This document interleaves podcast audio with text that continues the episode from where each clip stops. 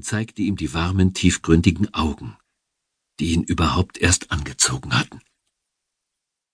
Sie brauchte ein Dutzend Minuten, bis sie die erste sinnvolle Frage stellte. Äh, Moment mal, ich dachte, wir wollten Kaffee trinken. Vorher fahre ich mit Ihnen woanders hin. Es ist eine Überraschung. Sie reckte den Hals, als die Stadt hinter ihnen versank.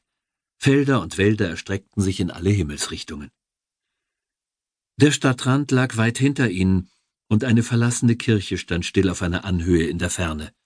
Der Turm war eingestürzt, als habe er das Gewicht des dunkler werdenden Himmels nicht mehr tragen können. Ich liebe Kirchenruinen, sagte er. Er streckte den Zeigefinger aus, und sie starrte das alte Gemäuer an, das verbogene Kreuz. Ich verstehe nicht. Sie war beunruhigt, bemühte sich aber so zu tun, als wäre alles normal. Wir sind fast da. Jetzt hatte sie Angst, das merkte er.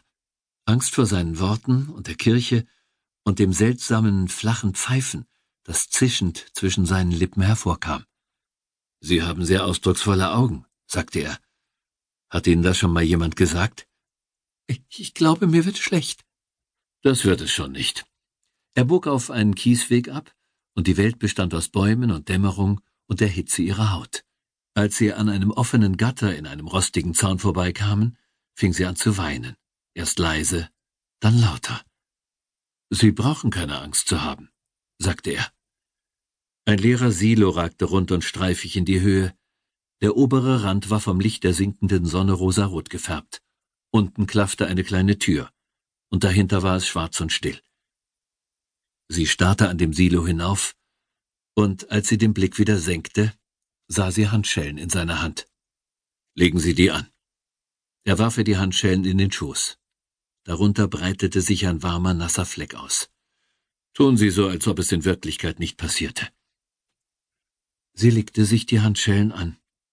Er stellte den Motor ab und lauschte seinem Ticken in der Stille. Es war heiß auf der Lichtung. Im Wagen roch es nach Urin, doch das störte ihn nicht. Wir wollten es morgen tun, er hielt ihr einen Elektroschocker an die Rippen und sah, wie sie zuckte, als er abdrückte. Bis dahin brauche ich sie nicht. Gideon Strange öffnete die Augen. Es war dunkel und heiß, und er hörte seinen Vater weinen. Sein Vater landete am Ende oft dort in der Ecke, zusammengekauert, als wäre das Zimmer seines Sohnes der letzte heile Ort auf der Welt. Und Gideon dachte daran einmal zu fragen, warum sein Vater nach all den Jahren immer noch so jämmerlich und schwach und gebrochen war. Aber Gideon wusste, was sein Vater sagen würde, und deshalb ließ er den Kopf auf dem Kissen und beobachtete die dunkle Ecke, bis sein Vater sich aufrappelte und durch das Zimmer kam. Eine ganze Weile stand er schweigend da und schaute herunter. Dann berührte er Gideons Haar und versuchte sich Kraft einzuflüstern. Bitte, Gott, bitte. Dann bat er seine seit langem tote Frau Julia um Kraft, und aus dem Bitte, Gott, wurde Hilf mir, Julia. Er fuhr seinem Sohn mit den Fingern durchs Haar und stand vollkommen still da, als könne die Kraft, die er suchte, was immer es sein mochte, ihn auf magische Weise finden. Gideon wusste, dass dies niemals geschehen würde. Er kannte Bilder von seinem Vater, und hatte ein paar nebelhafte Erinnerungen an einen Mann, der lachte und lächelte und nicht so gut wie jede Stunde jeden Tages mit Trinken verbrachte. Aber Gideons Vater war ein leerer Mann.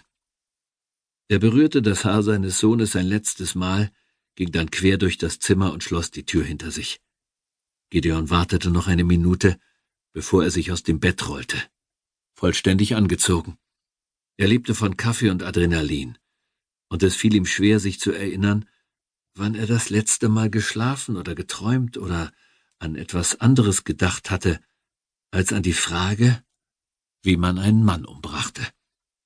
Er schluckte angestrengt und öffnete die Tür einen Spalt breit. Mit vierzehn, sagte er sich, war man Manns genug. Älter brauchte er nicht zu sein, um den Abzug zu drücken. Gott wollte schließlich, dass Jungen zu Männern wurden, und Gideon würde nur tun, was sein Vater täte, wenn er manns genug wäre. Das bedeutete, dass auch